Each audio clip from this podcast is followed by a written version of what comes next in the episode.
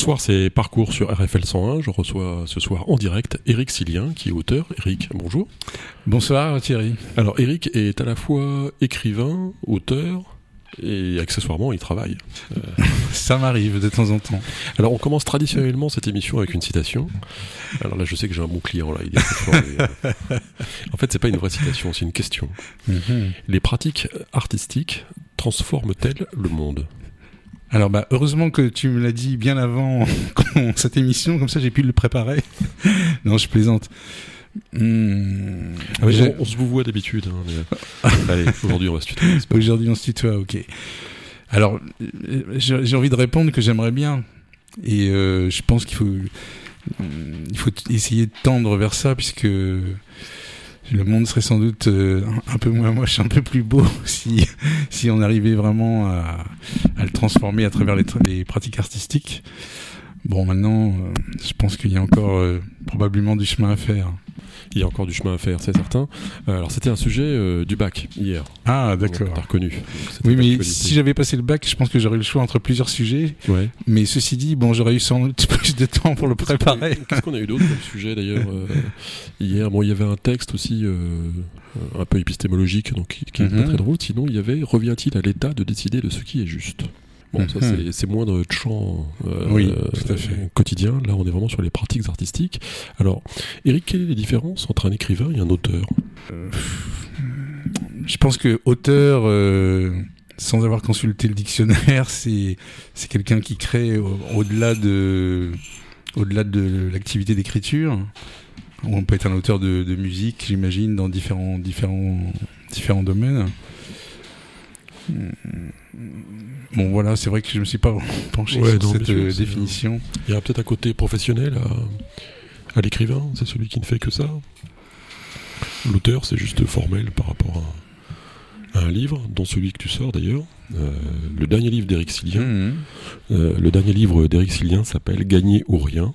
C'est paru aux éditions de l'Astre Bleu, Mhm. bon, qui sont les plus belles éditions du monde, on peut le dire. Je crois que là-dessus on est d'accord tous les deux. On est d'accord parce que après avoir sorti le succès phénoménal de 12h30 J'ai tué Kennedy, euh, on en vient maintenant à une actualité plus brûlante qui est Gagner ou rien. Mhm. Donc d'Éric Silien, c'est paru quand ça? Alors c'est paru fin avril, toute fin avril, donc euh, je dirais que ça a maintenant euh, pas tout à fait encore deux mois d'existence. Ah ouais, donc c'est vraiment, il vient un nouveau-né quoi. Voilà, mais j'ai déjà euh, pas mal de, de retours euh, très positifs, Ouais. donc je suis assez confiant sur sur le fait qu'il trouve son public de, de manière assez large. Ouais. Hein, euh, D'ailleurs, euh, RFL 101 est partenaire de la boîte à livres, donc Mhm. euh, nul doute que nous le trouverons à la boîte à livres bientôt. À côté de 12h30 J'ai tué Kennedy, il y aura Gagner ou rien. Gagner ou rien d'Éric Silien aux éditions de l'Astre Bleu. Bon, je vais arrêter de, de suriner comme ça. Euh, quelle est l'histoire? Est-ce que tu peux nous faire le pitch, euh, comme on dit euh, si élégamment, de Gagner ou rien? Oui, alors le pitch, euh, je sais pas si c'est un pitch. Ce que je peux dire, c'est que l'idée de départ, c'est c'est de remonter un petit peu avant la, naissance d'un personnage qui va se révéler être euh, une sorte d'enfant roi. Donc euh, un enfant, un garçon qui va être euh, très très attendu, très désiré, et donc il va être élevé comme tel. Et donc la particularité de ce personnage, c'est que pour lui, vivre, c'est gagner, c'est être premier tout le temps, c'est euh, être premier en sport, en classe, et puis ensuite on va voir son évolution, son évolution dans sa vie personnelle, dans sa vie professionnelle. Bon, après, il, il a des qualités, il a de grosses qualités, il est doué, on va dire, dans pas mal de choses, mais effectivement, il a un mental particulier. Je crois qu'il est assez en en phase avec l'air du temps. Puisque- m'a l'air, hein Euh, Est-ce que toute ressemblance avec euh, un président de la République dont le prénom Ah c'est. Emmanuel euh, Non, pas du tout. Hein. Alors, je dois dire sincèrement, j'y ai pas pensé un quart de seconde. ouais, on va se nicher l'inconscient quand même. hein. Euh, Mais de toute façon, c'est fort- c'est un personnage de fiction qui est totalement composé. Et, euh, mais bien sûr, euh, je me suis inspiré de choses que de personnages euh, que j'ai croisés dans, sur mon chemin et puis de mon ressenti aussi. Donc je pense qu'il a une texture euh, que qui transpire la réalité quelque part. Voilà, c'était c'est ça un peu l'idée. D'accord, alors l'émission s'appelle Parcours, Eric Silien. On va revenir sur ce livre, Gagner ou rien. Mais euh, avant ça, on va bah, revoir le parcours d'Eric, mhm. euh, né Silien. Alors, euh, on, va revenir sur ton parcours global. Tu es né où? Voilà. Alors j'ai peur que tu me demandes d'où venait mon nom, parce que j'en ai absolument aucune idée. Parce que Silien, ça ressemble à Sicilien. Mais comme, ah tu, comme tu peux le voir, il, y aurait un i qui aurait été perdu en cours de route. Ouais. Mais à ma connaissance, je... ma famille n'était pas originaire de la Sicile, mais plutôt du nord de la France. Moi, je suis né à Amiens personnellement, mais bon, j'ai très vite euh, suivi mes parents. C'est en quelle année? Euh, Moi, je suis né en 1960 et à partir de 1966, j'ai immigré donc en, région parisienne. ta famille encore à Amiens? Euh, Non, j'ai plus du tout de famille, non. non. Euh, des frères et sœurs J'ai un frère qui habite toujours en région parisienne. Oui. Mais maintenant, voilà, moi j'ai élu domicile euh, en Touraine, mes, mes enfants sont, sont nés en Touraine, et puis voilà, on est plutôt tourangeau maintenant. Et, donc l'enfance, c'est à Paris, à partir de L'enfance, voilà, parce qu'on va dire que de 0 à 6 ans, bon, j'ai quelques souvenirs bien sûr, mais mais c'est l'enfance en région parisienne. Bon, euh, une période pas très facile puisque comment dire, euh, on va dire que ça, ça, ça, gueulait pas mal à la maison, pour, pour le faire court. Et justement, je pense que dans ces moments-là, quand on est enfin en tout cas pour moi, c'est vrai que les livres m'ont beaucoup aidé à, traverser, on va dire, certaines périodes, puisqu'en fait un livre, quand, quand on est accroché, ben c'est un autre monde, c'est un autre univers, on se plonge dedans et on sort un petit peu de ces, on sort de ces difficultés euh, passagères. Est-ce que pour écrire, il faut avoir beaucoup lu? Je pense que c'est mieux. Je pense que c'est mieux. C'est pas une, c'est pas une nécessité obligatoire, mais c'est comme si tu me demandais est-ce que pour jouer de la musique, il faut écouter de la musique, mmh. ou, enfin, je, pense que c'est toujours un plus. Et, mais euh, c'est pas totalement obligatoire. L'école primaire, c'était bien? Mmh. J'en ai pas trop de souvenirs en fait hein, de cette période-là. Alors, euh, il paraît que quand on se souvient pas bien, c'est qu'on a refoulé. donc, je suis pas, donc euh, je suis pas sûr que c'était la meilleure, la meilleure période. Hein. Le collège? C'était en région parisienne, ça aussi Oui, en région parisienne. Bon, on va dire, ça s'est passé, quoi. Ouais. Ça s'est passé avec des hauts et des bas. J'ai des bons souvenirs, heureusement. Hein, mais après, quand la difficulté, c'est quand le milieu familial est, est bancal, je vais le dire comme ça, ça impacte forcément tout le reste. Oui. Et euh, mais je me souviens, pour rebondir sur ce que tu me disais, d'une professeure de français qui qui nous lisait en, en classe de troisième des nouvelles de de, de Ray Bradbury, non, non, ah de Ray Bradbury, voilà. Et euh, et euh, je, sais, je, me, souviens que la classe qui était quand même plus ou moins dissipée, comme beaucoup de classes de troisième, là c'était vraiment le silence total et tout le monde buvait les paroles de, de la prof. Et j'en ai vraiment un très bon souvenir. Le lycée? Mhm. Les filles? Voilà, le lycée, les filles. Mais bon, si, bah, si ma femme écoute, je vais pas trop, je vais pas trop en parler là. Mais oui, oui, bah après, voilà, euh, classique. Hein, euh. Nelly, on la salue, donc euh, on ne parlera pas des conquêtes féminines qui attendent devant la porte de Montfel 101. je te remercie Thierry. C'est ce qu'on avait prévenu, au départ. Hein. Donc le lycée, ouais, c'était sympa. Ouais, pas plus que. Non, pas, pas plus que, pas plus que ça. Et alors après le lycée, qu'est-ce qui se passe? Bah, j'ai tâtonné à droite à gauche et puis je me suis retrouvé en fac de psycho. Pour euh, bon, des études qui ont, dont, dont une partie s'est révélée quand même assez intéressante. Ça, c'est c'est plutôt un bon souvenir la fac. Oui, oui, c'est plutôt un bon souvenir.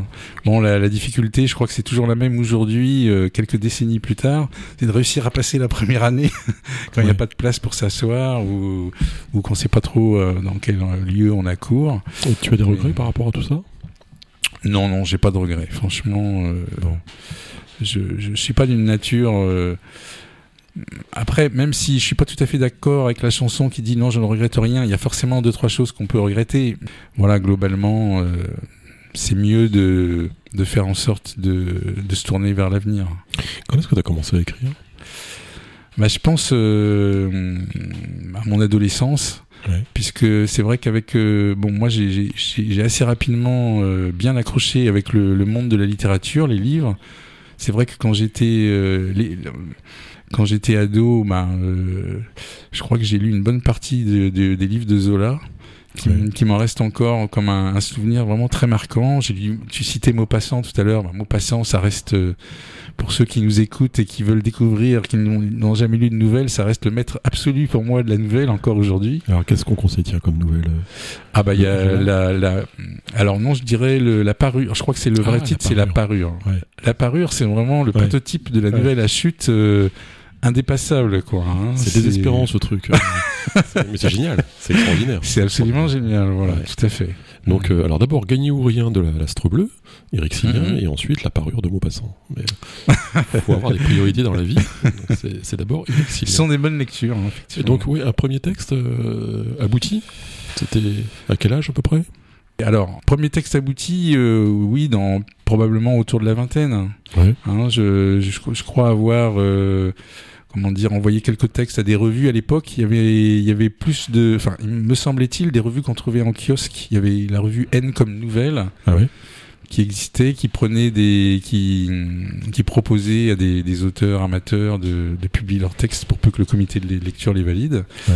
Donc oui, c'est autour de la vingtaine que j'ai dû envoyer mes, mes premiers textes. Et euh, est-ce que tu te définis plus comme euh, novelliste comme euh, romancier Là, il s'agit d'un roman, un Gagner ou rien, mais Bon, allez, les deux, mon capitaine. Mais c'est vrai que bon, la nouvelle, ça tiendra toujours une place particulière.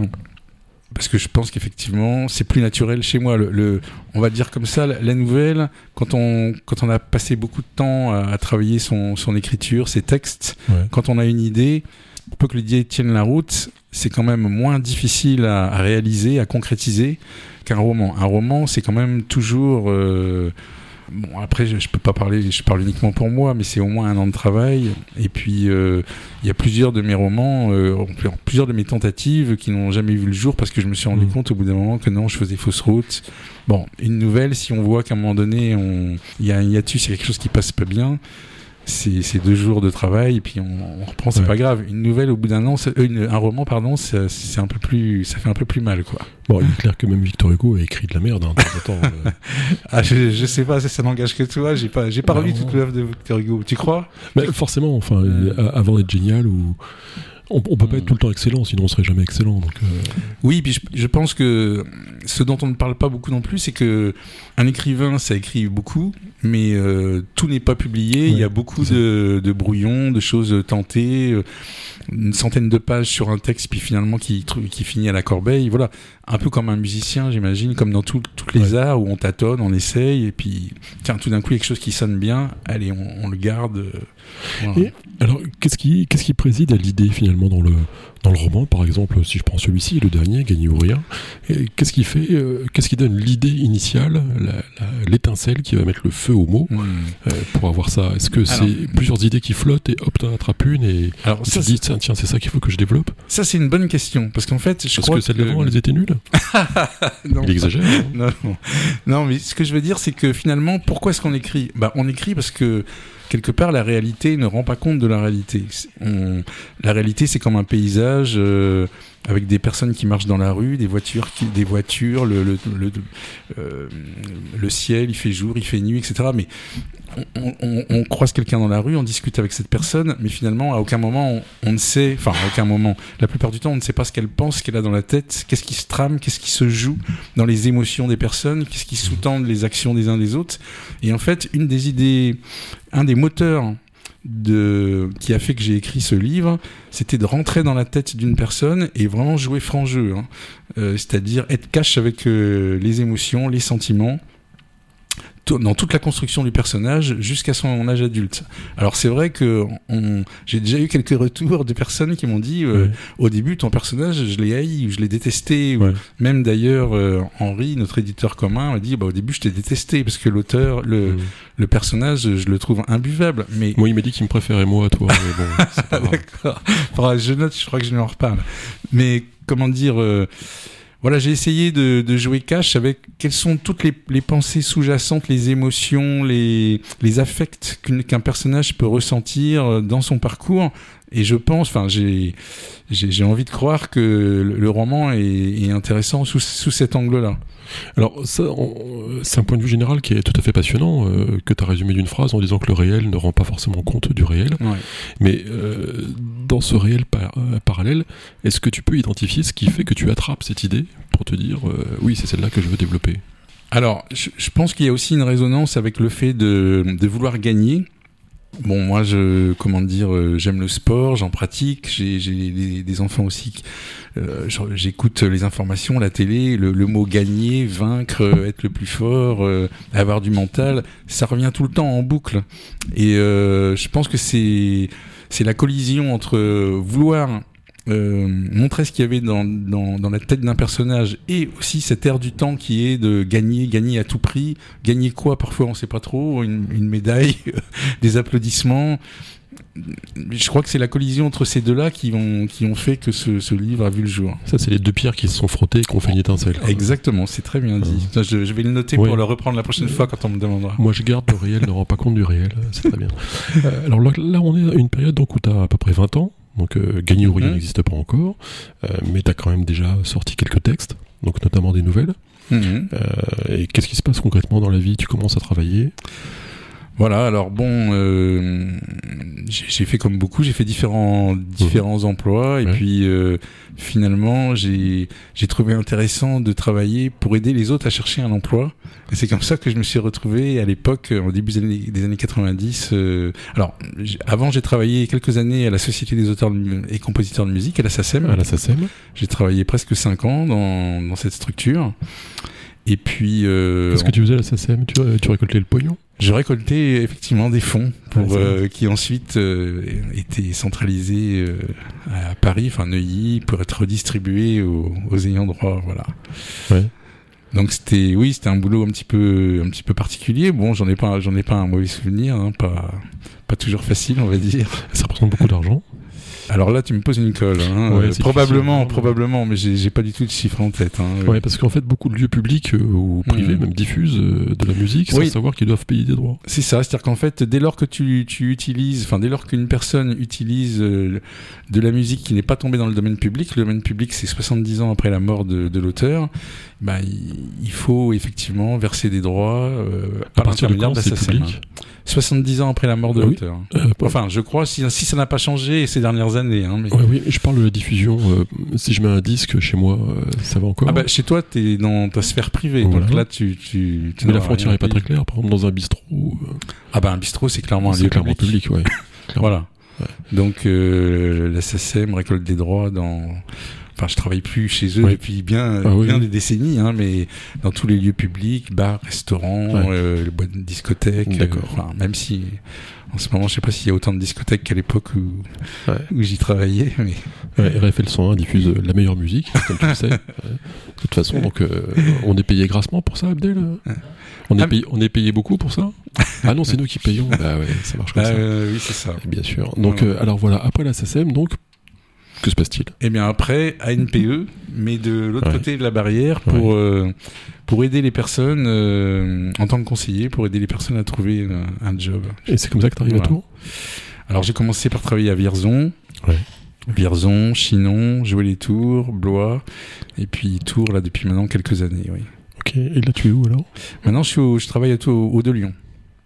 Le public de Lyon, de demandeurs d'emploi, c'est il y a un petit peu tous les publics, j'imagine. Oui, il y a, un petit peu tous les publics. Hein, voilà. Bon, euh, donc c'est vrai qu'en ce moment, euh, la difficulté, c'est plutôt de, de satisfaire euh, les demandes des employeurs, ouais. puisqu'en fait, il y a pas mal de postes vacants. Et la difficulté, mais ça c'est c'est la même depuis depuis très longtemps, c'est de faire une adéquation entre les demandes des personnes en recherche d'emploi et puis les postes proposés. Oui, ça c'est la raison d'être de, de Pôle emploi, hein, d'organiser ce carrefour. Oui, voilà, c'est-à-dire faut faire de la faut, faire de la formation. Bon, là il y a aussi euh, voilà, faut former les gens, toujours en, lien avec les demandes des, employeurs. Et puis il y a toujours une actualité dans les mesures qui sont proposées, euh, donc il faut se tenir à jour. Euh, oui, oui, tout à fait. Voilà. S'informer de. Hmm. Une actualité mouvante, on va dire, en, permanence. En permanence, ouais. Ah oui, donc c'est des problématiques euh, quand même assez, assez complexes. Oui, oui, non, tout à fait, hein, tout à fait. Et tu vois, euh, tout à l'heure, bon, bah, je suis venu un petit peu en amont euh, de, de notre, de notre échange, et euh, il y avait, un- il y avait précédemment un échange politique Ouais. avec euh, bon une personne très sympathique et des, des idées qui étaient échangées sur euh, voilà qu'est-ce qu'il faudrait faire pour refaire venir les gens dans les bureaux de vote, etc. Ouais. Et j'y trouve un parallèle avec la problématique des demandeurs d'emploi, c'est-à-dire que pour moi, une des, dif- une des erreurs, quand on dit comment faire revenir les gens euh, dans les bureaux de vote, c'est, c'est, il faut pas raisonner de cette façon-là, de même que comment est-ce qu'on retrouve du travail aux gens pour les demandeurs d'emploi, parce que en fait, euh, dans les gens qui ne vont pas voter, comme pour dans les gens qui recherchent un, un emploi, il y a des problématiques qui n'ont rien à voir les unes avec les autres. Et l'erreur, c'est de faire une sorte de pack en disant il y a les gens qui ne vont pas voter. Ouais. Et euh, on va faire, on va prendre deux trois idées et ça va tous les amener euh, à voter. Ou. Il y a des gens qui n'ont pas de travail, on va faire. Dans les gens qui n'ont pas de travail, il y a des profils, il y a des gens qui sont en fin de carrière, d'autres qui sont en début, qui n'arrivent pas à commencer, d'autres qui viennent, euh, qui, ont, été licenciés après 20 ans dans la même boîte, d'autres qui viennent d'horizons différents, où leur métier n'existe plus. En fait, dans tous les cas, on ne peut pas faire de généralité. Hmm.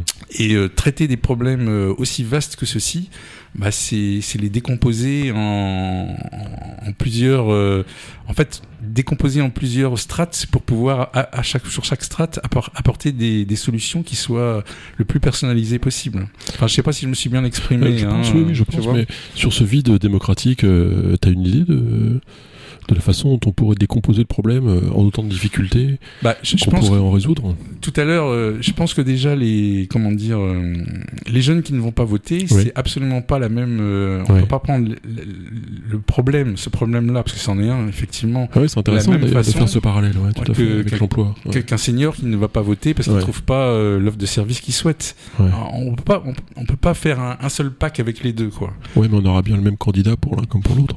C'est vrai. C'est vrai, mais euh, bon après moi j'ai pas de solution toute faite. Hein. Oui, il faut il faut en discuter. Mais je, je voulais juste dire que que ce soit pour le, le domaine de la recherche d'emploi, du vote, etc. Il y a pas il y a pas en fait je pense qu'on cherche tous la baguette magique, la solution qui va convenir à tout le monde et que c'est pour ça qu'on qu'on a du mal à avancer parce que cette baguette là n'existe pas. Faut trouver euh, des solutions adaptées pour chaque catégorie de pour des catégories différentes de personnes. D'accord. Et donc, euh, le fait de travailler à Pôle emploi euh, bon, est assez mobilisateur. Enfin, Oui, oui, tout à fait. Mais bon, c'est très intéressant. hein. C'est, enfin, moi, c'est un, un travail que, que j'apprécie, qui a, je pense, une utilité euh, bien sûr. euh, publique, donc euh, qui a un sens. Moi, j'y ai toujours trouvé un sens, et c'est pour ça que même si maintenant j'ai- passé le cap de la soixantaine, je le fais toujours avec euh, au- Mm. autant d'entrain. euh. Et alors, euh, pendant ce temps-là, tu, enfin, tu prends quand même du temps pour écrire. Oui, oui, tout à fait. Il faut le trouver, ce temps. Ça a l'air de rien, mais. c'est une problématique qui est pas simple parce que le quotidien nous dévore tous et il faut quand même arriver à se mettre au calme euh, Parf- Alors, ou pas au calme d'ailleurs. au calme ou pas. C'est-à-dire que de toute façon, si tu veux avancer, euh, euh, comment dire, en tant qu'écrivain, auteur, il faut que tu développes ta capacité euh, à écrire euh, un peu n'importe quand, n'importe où, à n'importe quel moment, dès lors que tu as une idée hein, qui te paraît intéressante et que tu veux attraper au vol. Donc, euh, si euh, s'il est minuit et demi et que tu es prêt à aller te coucher, mais que tu as une idée, bah, tu la notes. Si sur ta pause déjeuner, à un moment donné, euh, tu, euh, au moment de prendre le café, tu as une idée, tu la notes. Mhm. Si, euh, enfin voilà, c'est, en fait, il faut être réactif et puis il faut savoir euh, avancer euh, 10 minutes par-ci, une demi-heure par-là, euh, dans n'importe quelle circonstance, quoi, en fait, quoi. hein. Et Mhm. ça, ça se développe, ça, ça se, je vais pas dire ça se travaille, ce serait, Bah, si, ça. euh, voilà, faut, faut, savoir utiliser tous les créneaux. Mais alors quand on est euh, comme ça auteur, euh, est-ce qu'on part En gros, ma question c'est comment tu fais pour structurer un roman? Je parle bien d'un roman cette fois. Est-ce que tu as le travail d'un plan très longtemps à l'avance, que tu affines, t'affines avant de faire le premier pas et de lancer le premier mot Ou est-ce que tu lances d'abord un texte et tu dis tiens je vais tirer sur la ficelle et voir un peu ce qui se passe Par exemple Mm. Racine, on sait que quand il écrivait une pièce, il disait euh, cette pièce est finie, je n'ai plus qu'à l'écrire. Ce qui voulait dire euh, en fait j'ai déjà fait tout le plan, Ouais, scène par scène. Simenon, on peut dire aussi qu'il lui, euh, c'est un petit peu la même logique. Alors quand j'ai au tout début, on va dire euh, dans mes, mes tout premiers écrits, j'avais tendance en fait à partir bille en tête avec euh, la fougue de la jeunesse. Mais c'est vrai que euh, au fil du temps, je me suis rendu compte que c'était quand même plus intéressant d'avoir un minimum de plans. Alors maintenant, je dirais que je suis un peu sur un entre-deux. C'est-à-dire que pour moi, pour qu'il y ait... Comme un roman, c'est quand même un gros investissement long et qui est sans garantie, puisque, euh, comme je te l'ai dit tout à l'heure, euh, j'en ai quelques-uns finalement où, bon, je pense qu'ils resteront à l'état d'inachevé parce que finalement, je pense que mon, mon idée était pas suffisamment, mes idées, parce qu'un roman, c'est mille idées en fait hein, qui, qui cohabitent, qu'il n'y avait pas la matière suffisamment dense ou, enfin bon. Euh, donc aujourd'hui, en fait, je pars souvent soit d'un personnage, d'une ou de quelques scènes, de quelques scènes clés, quelques scènes phares qui me paraissent vraiment intéressantes et du coup suffisamment intéressantes pour dire bah, qu'est-ce qui s'est passé avant pour en arriver là, et puis qu'est-ce qui va se passer après. Et puis euh, cette scène-là, elle fait écho à une autre scène euh, qui elle-même fait écho à une troisième scène. Bon, et du coup là, je commence à avoir déjà un début de matière. Mais quand j'en suis là, j'essaie de faire, à ce, stade-là, j'essaie de faire un plan pour voir comment je peux structurer le tout. Est-ce que ça va tenir? Est-ce que ça va vraiment avoir la matière, la densité d'un roman? Ou est-ce que finalement, euh, c'est plutôt une longue nouvelle, voire une novella? Une novella, pour ceux qui ne savent pas, c'est une sorte de format intermédiaire de, de 80 pages, qui n'est ni tout à fait un roman et qui, et qui est un petit peu plus qu'une nouvelle de, de 10 pages. Quoi. Et qui sont tes auteurs préférés? Alors, euh, c'est une bonne question. Me la poser avant. Bon, on Bah, a, je on a crois- le droit de changer d'avis au fil du temps. Oui, oui. hein. Bon, dans, dans les, dans les anciens, clairement, euh, Zola et puis euh, Maupassant. Ouais. Et puis, euh, j'ai eu une période où j'aimais beaucoup James Ellroy, mais bon, euh, plutôt le, Noir. voilà, le Dahlia Noir, mais plutôt ses premiers livres, parce que après, j'ai complètement décroché. J'ai- pas trouvé la magie des premiers livres. Je trouve qu'elle s'est un petit peu essoufflée. C'était une question que je voulais te poser d'ailleurs. Est-ce que tu trouves pas que tous ces écrivains à succès, parce qu'on parlera pas des autres par définition, parce qu'on ne les connaît pas forcément, mais même, allez, disons-le, Amélie Nothomb ou d'autres, euh, est-ce que ces auteurs commencent pas par un trait de génie ils ne tirent pas sur la plotte et finalement bah, ils s'épuisent un peu quoi. Je, je sais- c'est difficile à dire. Alors, si Je pensais à un auteur de roman policier mais j'arrive Ah pas ouais. à trouver son nom euh, donc ça m'agace mais peu, peu importe est-ce que- que c'est pas vrai pour la plupart des écrivains finalement de, de démarrer euh, euh, avec une flamme qui Mhm. finalement n'est que le même livre euh, qui va se répéter et à la fin bon à la fin c'est moins bien quoi. C'est vrai qu'on dit qu'un écrivain écrit toujours le même livre. Alors, je, je, je ne sais pas trop. J'ai pas, j'ai pas vraiment d'idée là-dessus. Je sais que c'est vrai que je pense qu'un livre réussi, il faut, il faut sentir quelque chose de l'ordre de, la fougue, de, l'envie, du désir. Et ça, c'est propre à la jeunesse. Mais c'est vrai que s'il n'y a pas un minimum, enfin, c'est mieux s'il y a une technicité, s'il y a un recul sur les choses, s'il y a du travail, s'il y a un, un côté un peu poli. Et l'idée, euh, l'idéal, c'est sans doute de pouvoir euh, jouxter les deux. Donc, on pourrait penser que finalement, il y a un moment donné où l'écrivain est au mieux de sa forme et donne le meilleur de lui-même. Mais à quel moment est-ce que ça, ça arrive Euh, Est-ce que ça arrive Ça, je sais pas. Ouais parce que par exemple même euh, tiens on parlait de Victor Hugo tout à l'heure Mhm. mais euh, son dernier roman là 93 Ouais. C'est très étrange ce truc. Il y a deux parties et puis en fait la deuxième n'a rien à voir avec la première. Enfin c'est pas c'est pas forcément très abouti quoi.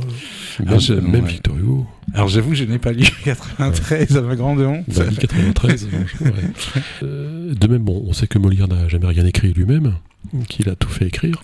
Euh, Est-ce qu'il y a des auteurs de théâtre? Non, je suis pas très théâtre, quoi. hein. Euh, Toi t'es vraiment roman? Il y a, alors, par contre, maintenant, me revient un nom, quand même, un roman que j'ai trouvé extraordinaire, mais par contre très sombre, hein, ça je préfère prévenir. Ouais, C'est Edgar Hilgenrath qui a Ouais. écrit le roman Nuit. lui. Voilà, chez un petit éditeur, mais ça c'est vraiment un roman, je dirais que extraordinaire, c'est-à-dire euh, c'est des personnages qui sont poussés dans une situation extrême et qui, qui s'efforcent de, de survivre euh, à tout prix. Bon, voilà, après faut, faut le lire, hein, mais Ouais. je le recommande. Euh, Éric Silien, donc on revient sur ton parcours euh, d'auteur. Euh, ton premier roman publié. Alors, Euh, c'est pas une nouvelle d'ailleurs. Alors euh, première ma- publication. Ma première publication, c'était euh, il y a une, une dizaine, 10-12 ans, euh, en deux- euh, 11 ans, en 2011, euh, chez Jacques Flamand Édition. Et c'était un recueil de nouvelles qui s'appelait, euh, qui s'appelle toujours d'ailleurs, euh, Instinct de survie en, milieu hostile. Ça, c'est un titre. hein. Voilà. Et, Le sens du titre, hein, c'est bien. hein. et l'année suivante, euh, bah, toujours chez le même éditeur. Mon premier roman, c'était Une gueule d'ange, toujours chez, chez le même éditeur. Alors, il y a de quoi y parler, ces deux récits. Alors, euh, comme j'ai gagné un certain nombre de, de concours de nouvelles précédemment, il y en a certaines qui étaient issues de, de ces concours, mais c'était Ouais. toujours des situations un peu. Moi, ce que j'aime, c'est c'est les situations extrêmes, c'est-à-dire euh, des, des, personnages, euh, on va dire ordinaires, qui se retrouvent dans des situations totalement imprévues. Et voilà, comment comment est-ce qu'ils réagissent? En fait, c'est un petit peu comme si je disais au lecteur et vous, si vous étiez dans cette situation-là, qu'est-ce que qu'est-ce que vous, qu'est-ce que vous feriez? C'est très américain, ça, non? Ah, je sais pas, tu trouves hein? Bah ouais, ouais, de mettre euh, Mhm. un flic normal dans une situation bouleversante. Mais je trouve que c'est assez passionnant de prendre des, des personnages euh, ordinaires, on va dire, euh, et de les mettre dans des situations justement qui ne le sont pas. C'est parce que ça permet de se projeter aussi, et puis ça permet, ça doit permettre au lecteur de, de se projeter. Moi, je pense qu'il faudrait aussi travailler cette question dans le sens inverse, c'est-à-dire prendre un personnage extraordinaire et le remettre dans le quotidien. Classique, tu vois. genre. Écoute, c'est un- une idée de roman. Eh ben, écoute, il y en a un qui va sortir Mhm. avec Sarkozy. euh, D'accord. Et euh, c'est un peu l'idée, ouais, tout à fait, de le remettre dans le. Ah, chez l'Astre Bleu? Chez l'Astre Bleu, sûrement, bien sûr. D'accord. Ouais. T'as- T'as la date de, de sortie déjà un petit peu de, de Ouais, prévu ou c'est. J'attends de signer le contrat. mais ils m'ont dit d'accord. D'accord, ok. Tellement pour l'instant, on vend tellement de Kennedy que euh, déjà, on va voir. Euh, mais non, on est là pour parler d'Éric Silien, donc l'auteur de Gagner ou rien. Donc ensuite, est-ce que est-ce que est-ce que tu as eu des romans qui ont été refusés? Évidemment. Oui, oui, bien sûr. J'ai eu, j'ai eu pas mal de refus. euh, J'en ai eu quelques-uns acceptés, mais j'ai eu pas mal de Ouais. refus. Ah oui, forcément. Mais ça, ça fait partie, je dirais, du, ça fait partie du parcours. Alors, étrangement, ma première euh, publication, et ça va te rappeler quelque chose, puisque c'est comme ça qu'on s'est connus, en fait. Ouais. Euh, c'était euh, la première fois que j'ai sollicité en fait un, un autre- un- une grosse maison d'édition, c'était le Seuil, et bah, j'ai été publié en direct. Alors c'était une nouvelle dans un dans un recueil de cinq nouvelles, dont d'ailleurs euh, Mais oui. tu faisais partie puisque c'est comme ça qu'on s'est connus. On était tous les deux lauréats là-dessus. Voilà, Mm. on On était les meilleurs, quoi, tout simplement. Bah, voilà. bah, surtout Eric Silien. Parce que dit tout le monde, tout le monde m'a dit Eric, c'est lui qui a fait la meilleure nouvelle, ça s'appelait Le Vieux. c'est vrai, exact. C'était vachement bien ce truc-là. Ouais, hein. c'est vrai C'était très bien. J'ai toujours une, euh, tendresse particulière pour cette euh, nouvelle-là, euh, qui a pas trop vieilli, je pense, hein, contrairement à son Malgré son titre. Malgré son titre. Très bien. Euh, donc, est-ce qu'il y a eu d'autres étapes après de romans Bon, d'abord, oui, je reviens pardon, sur, sur la question précédente. Qu'est-ce que ça fait euh, Qu'est-ce que ça te fait à toi de voir un, un refus? Comment Alors, tu vis ça? C'est toujours une déception, en fait. Mais euh, Bien sûr.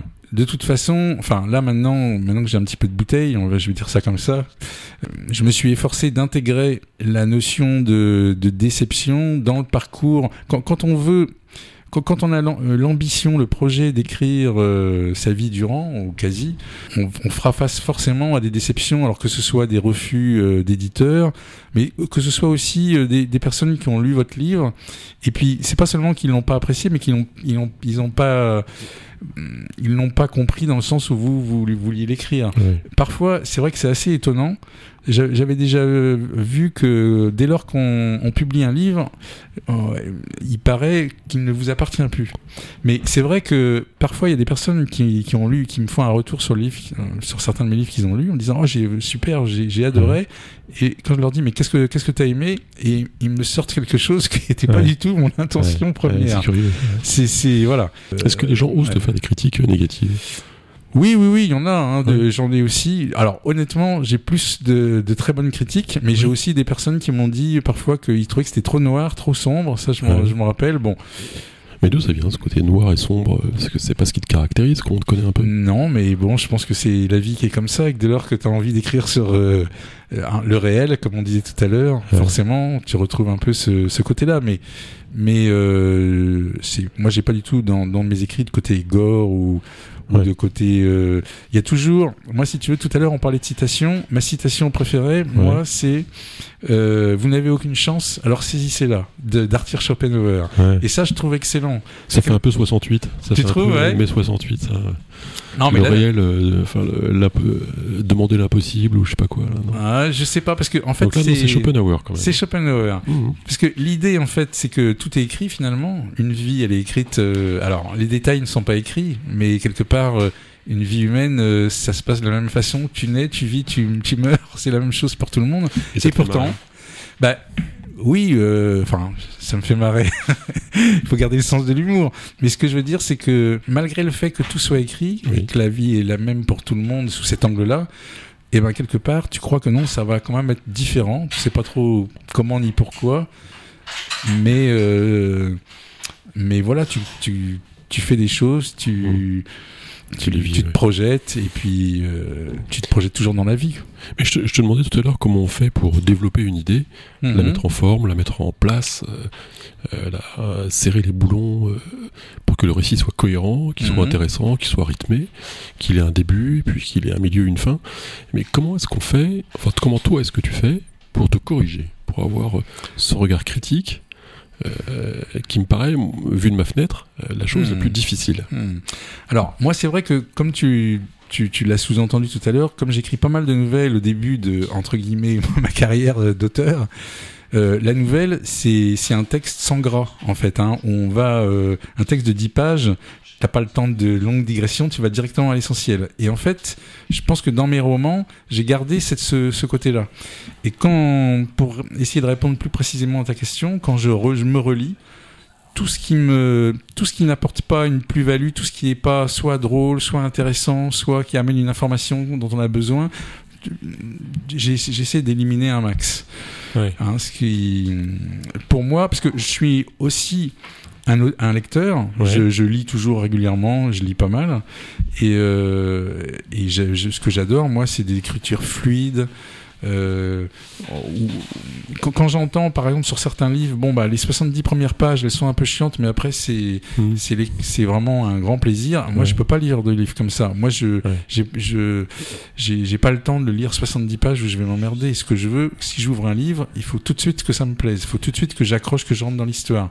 Et ça c'est en tant que lecteur, c'est mon exigence. Ouais. Donc, j'applique, ou je m'efforce d'appliquer, moi, en tant que- qu'auteur, ce que, ce que je ressens en tant que lecteur. Ce que je vois, c'est que dans Gagner ou rien, euh, ça démarre sur les chapeaux de roue. Et après, bah, ça va encore plus vite. Hein. C'est ça, voilà. C'est l'idée, c'est de, de donner du rythme. Donc, alors, dans Gagner ou rien, c'est vrai que c'est une succession de, de chapitres courts qui sont assez, je crois, visuels. C'est-à-dire qu'on peut se représenter facilement la scène. Et puis on passe d'une scène à une autre, euh, on voit l'en- l'en- l'enfant grandir, devenir adolescent, euh, jeune, puis homme. Ouais. Et puis on saute des années, on le revoit dans différentes circonstances. Bon, euh, c'est vrai que il y a l'idée de la cadence aussi. Il y a L'idée, bon, comme j'ai eu un, un retour là récemment d'une blogueuse, bah, si vous êtes intéressé, vous pouvez retrouver en tapant Eric Silien dans les, les, co- les commentaires sur le livre, qui m'a dit, moi j'ai lu ton livre, Ouais. je je l'ai pas lâché jusqu'à 2 heures du matin, parce que Ouais. il m'a emmené quoi. Bon, c'est encore une fille qui attend devant la porte. Quel talent, cet Eric. Et en fait, il, il m'a dit le jour, moi, je n'ai rien à foutre. Je fais ça pour le succès. Mais en fait, pourquoi on écrit? C'est pour plaire aux filles, non? Sans doute au début, hein. euh, c'est vrai que je fais un petit coucou à ma femme qui, au départ, je lui ai montré ce que j'écrivais. Bon, Ouais. je sais pas si c'est ça qui a fait qu'elle a accepté de m'épouser, mais mais sans doute qu'au début, on écrit un peu pour plaire aux filles aussi. Ça fait partie du, ça fait partie du truc. Bah, on, on veut tous être aimés, quoi. On veut tous être aimés, voilà. Il y a aussi, je pense, euh, au-delà, enfin, en, en parallèle à ça, parce que c'est vrai ce que tu dis. Hein, c'est, il y a aussi le fait de, de vouloir euh, s'exprimer, exprimer sa singularité, parce que quand on est, Mm. on est tous semblables mais singuliers, Ouais. bah, on a tous envie d'exprimer c'est quoi notre singularité. Et quand, on, quand tu écris un livre ou quand tu composes une musique ou que tu fais une sculpture ou je ne sais quoi, c'est toi qui l'as fait, c'est personne d'autre. Ouais. Et c'est- voilà. Je vais, je, je vais te demander dans un instant de, de lire les premières lignes de Gagner ou rien. Euh, mais en attendant, quand même, euh, une petite question. Euh, euh, sur le fond du sujet, sur gagner, parce que on a commencé à, enfin, tu as commencé à lancer quelques pistes sur le thème de, de la victoire, Mhm. de cette illusion de victoire. Euh, Est-ce que, est-ce que ça c'est un des sujets de fond alors je ne sais pas si c'est un sujet social, un sujet humain. Est-ce que tu penses finalement que nos victoires ne sont que des illusions quoi Dans ce héros, Alexandre, qui est là, il veut gagner, mais on se demande finalement s'il va pas tout perdre?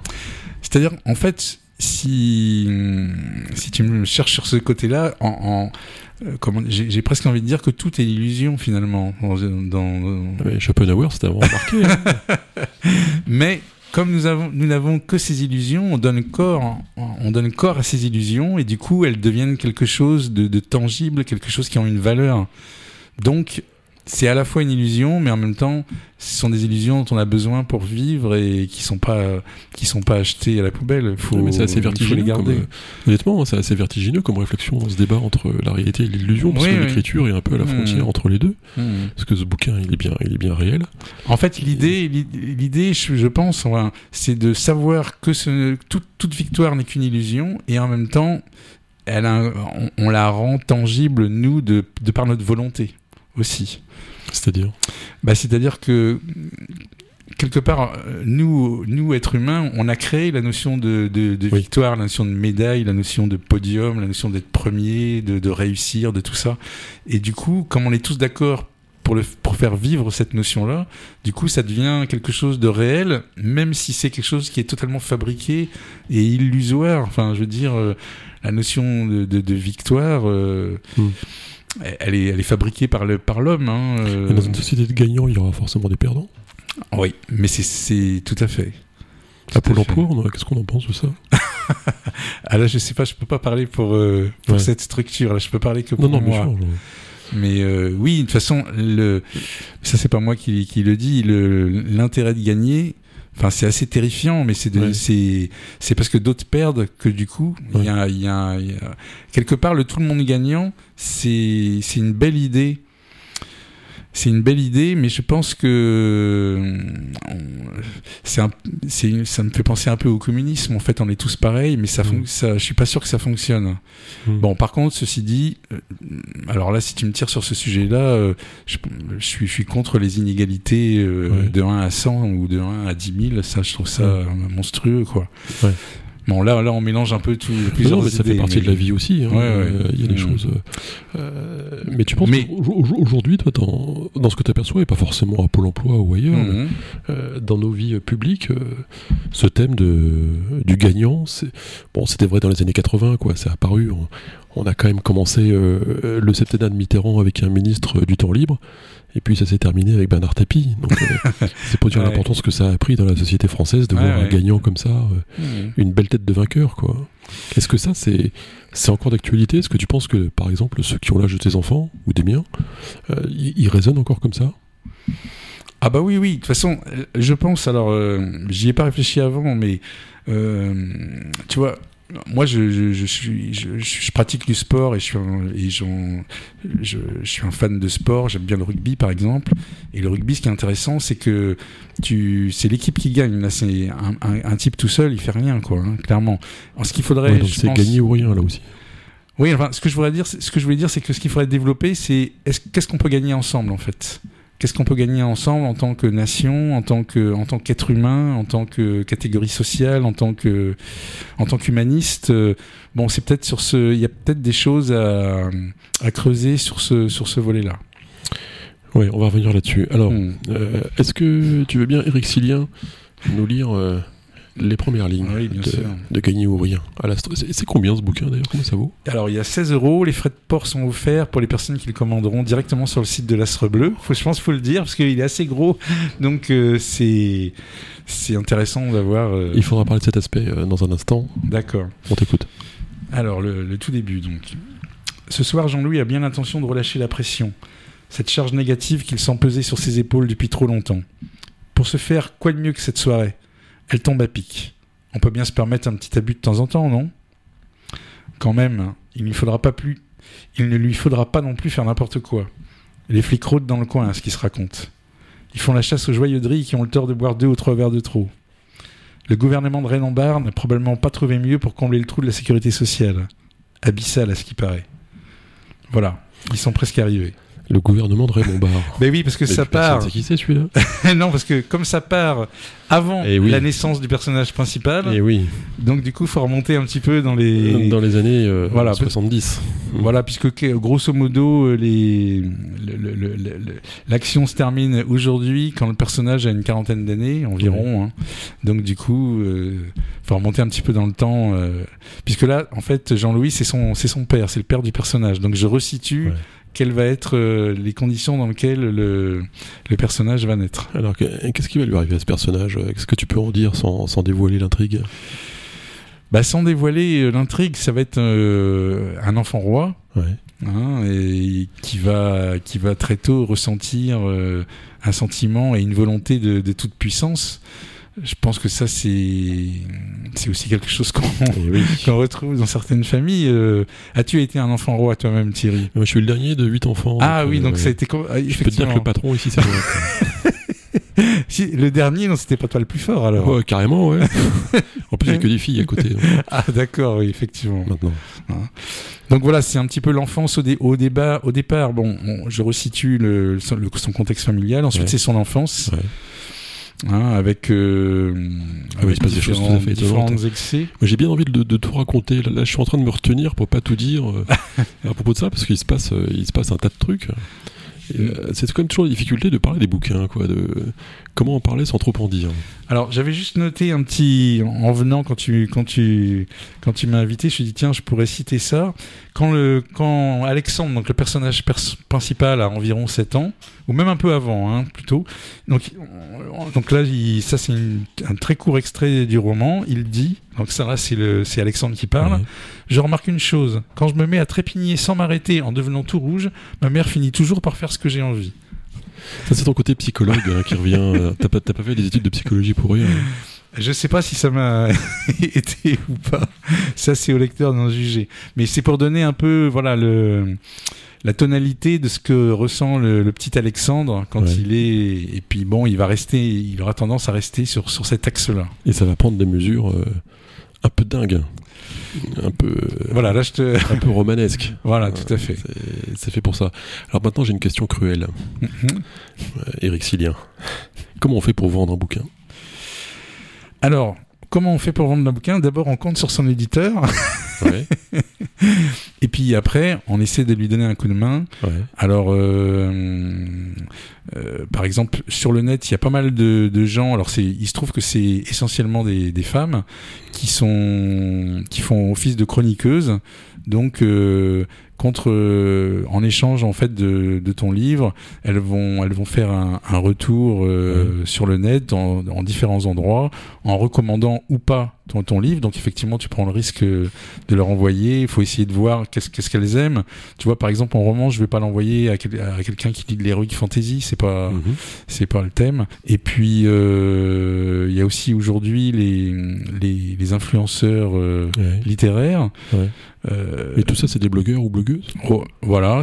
Alors, il y en a qui sont sur YouTube, sur Insta. Alors, moi, je suis pas trop sur Instagram, mais euh, sur Facebook. Bon, généralement, ils, ils- ils diffusent dans, sur plusieurs canaux. Ouais. Donc essayer de faire, euh, de proposer son livre euh, à ses, ses chroniqueuses. Je, je le mets au féminin parce que c'est en la réalité c'est pratiquement que des femmes. Mhm. Et puis en croisant les doigts pour avoir un bon retour euh, et que le retour donne envie à d'autres personnes de d'acheter ton livre. Il faut faire des salons aussi.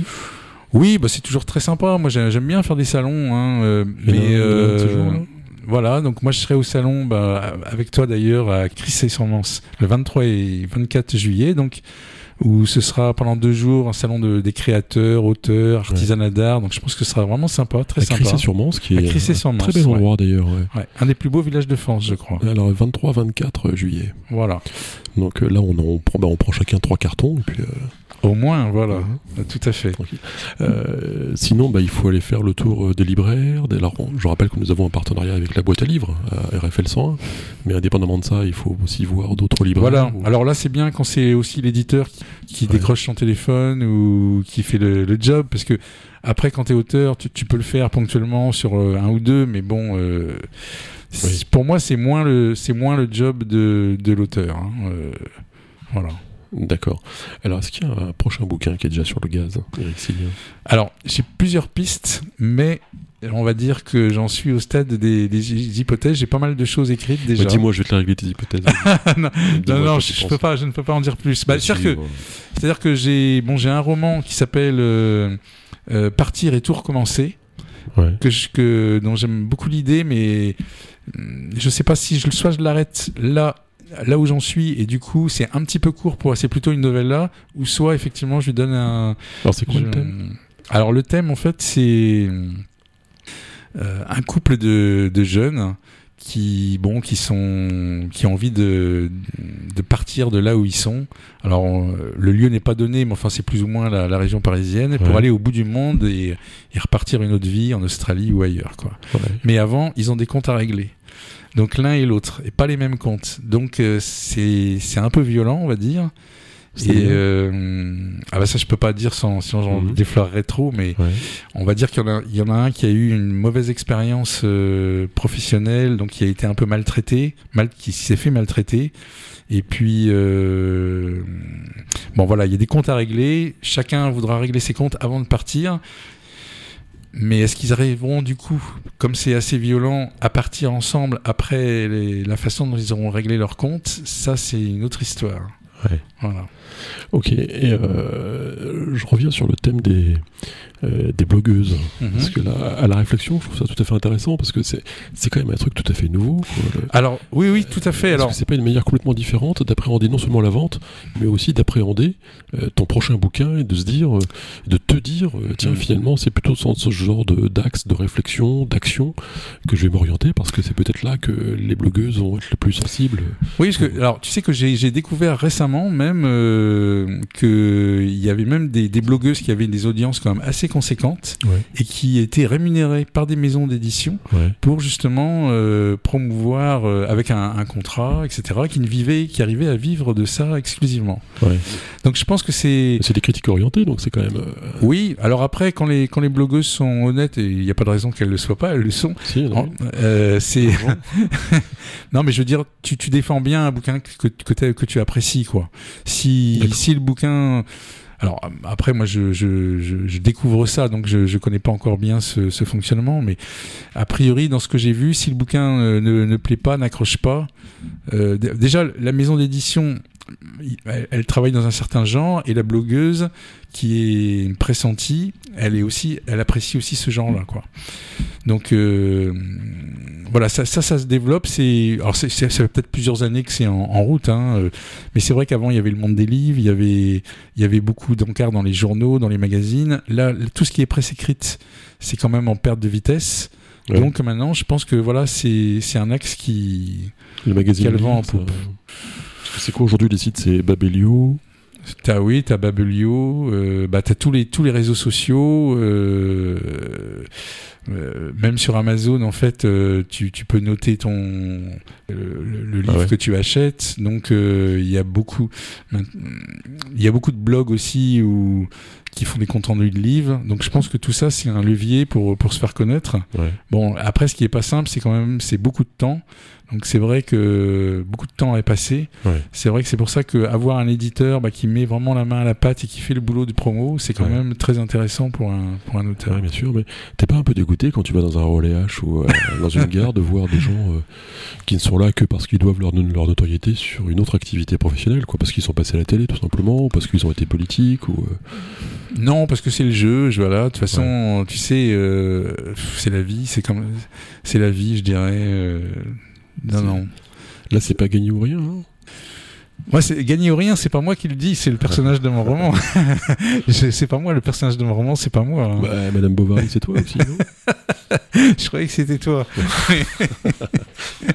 Sacré Gustave. Bon, j'ai quelques petites questions en dehors de ça. euh, Hmm. à propos de questions de, de grands auteurs, euh, le questionnaire de Proust, Oh là. ta vertu préférée?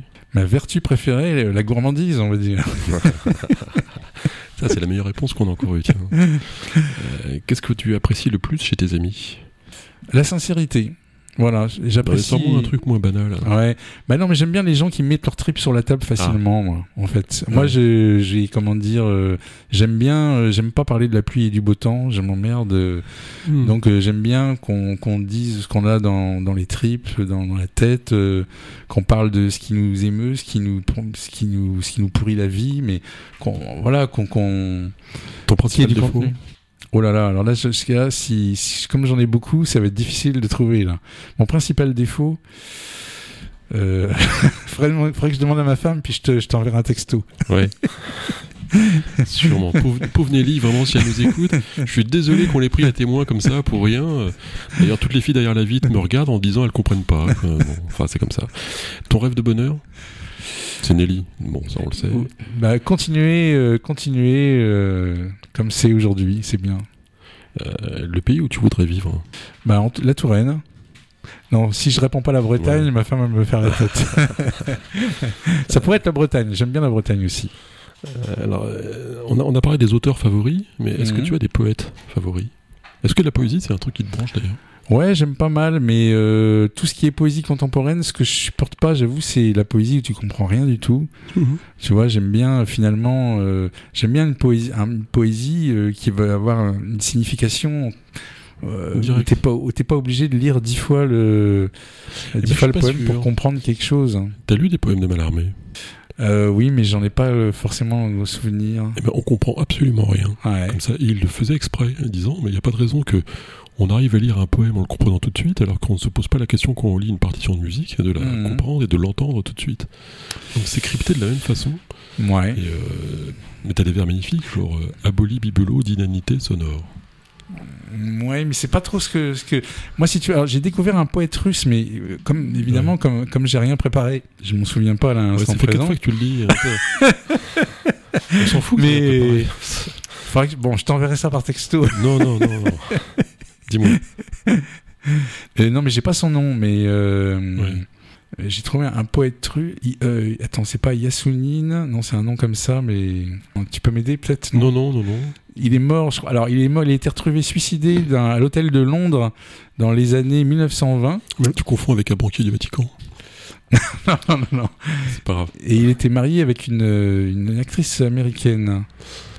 Ah oui, oui, oui. oui. Ça te dit Euh, quelque bah, chose Oui, oui, ça me dit quelque chose, mais je j'en Euh, pas. Essénine, Essénine, je Ouais. crois. Essénine, super. Franchement, en- c'est moi ça, ça, j'ai bien aimé. Ok, donc un nouveau conseil d'Éric Silien. Euh, les personnages historiques que tu méprises le plus. Ah non, mais je méprise personne, moi. Même pas de Euh. personnages historiques Bon.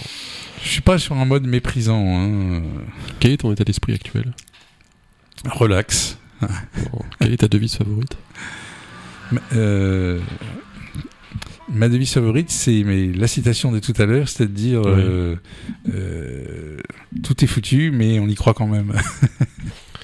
Tout est foutu. Enfin, je croit non, mais Schopenhauer l'a dit mieux que moi. hein. Vous n'avez aucune chance, alors saisissez-la. Voilà, c'est ça. C'est ça ma chance, devise. Alors saisissez-la. C'est ça ma devise. Ouais, c'est tout à fait intéressant ça. Éric Silien, est-ce qu'il y a une question que j'aurais dû te poser que je t'ai pas posée? Euh, oui, euh, c'est euh, les 5000 euros que tu m'avais empruntés. Je- Quand est-ce que, est-ce que je peux te les redonner tout à l'heure? Bah, J'ai vendu cette créance à Abdel. Donc Abdel nous rembourse en kit 4. À, bah, ce en moment-là, je vais, je vais amener la voiture près de, près d'ici. Alors. Parfait, donc c'était Éric Silien, auteur de Gagner ou rien aux éditions de l'Astre Bleu. Euh, merci Éric, Bah, merci beaucoup Thierry, c'était un moment très sympa. et à très bientôt j'espère sur RFL 101 pour Parcours. Merci.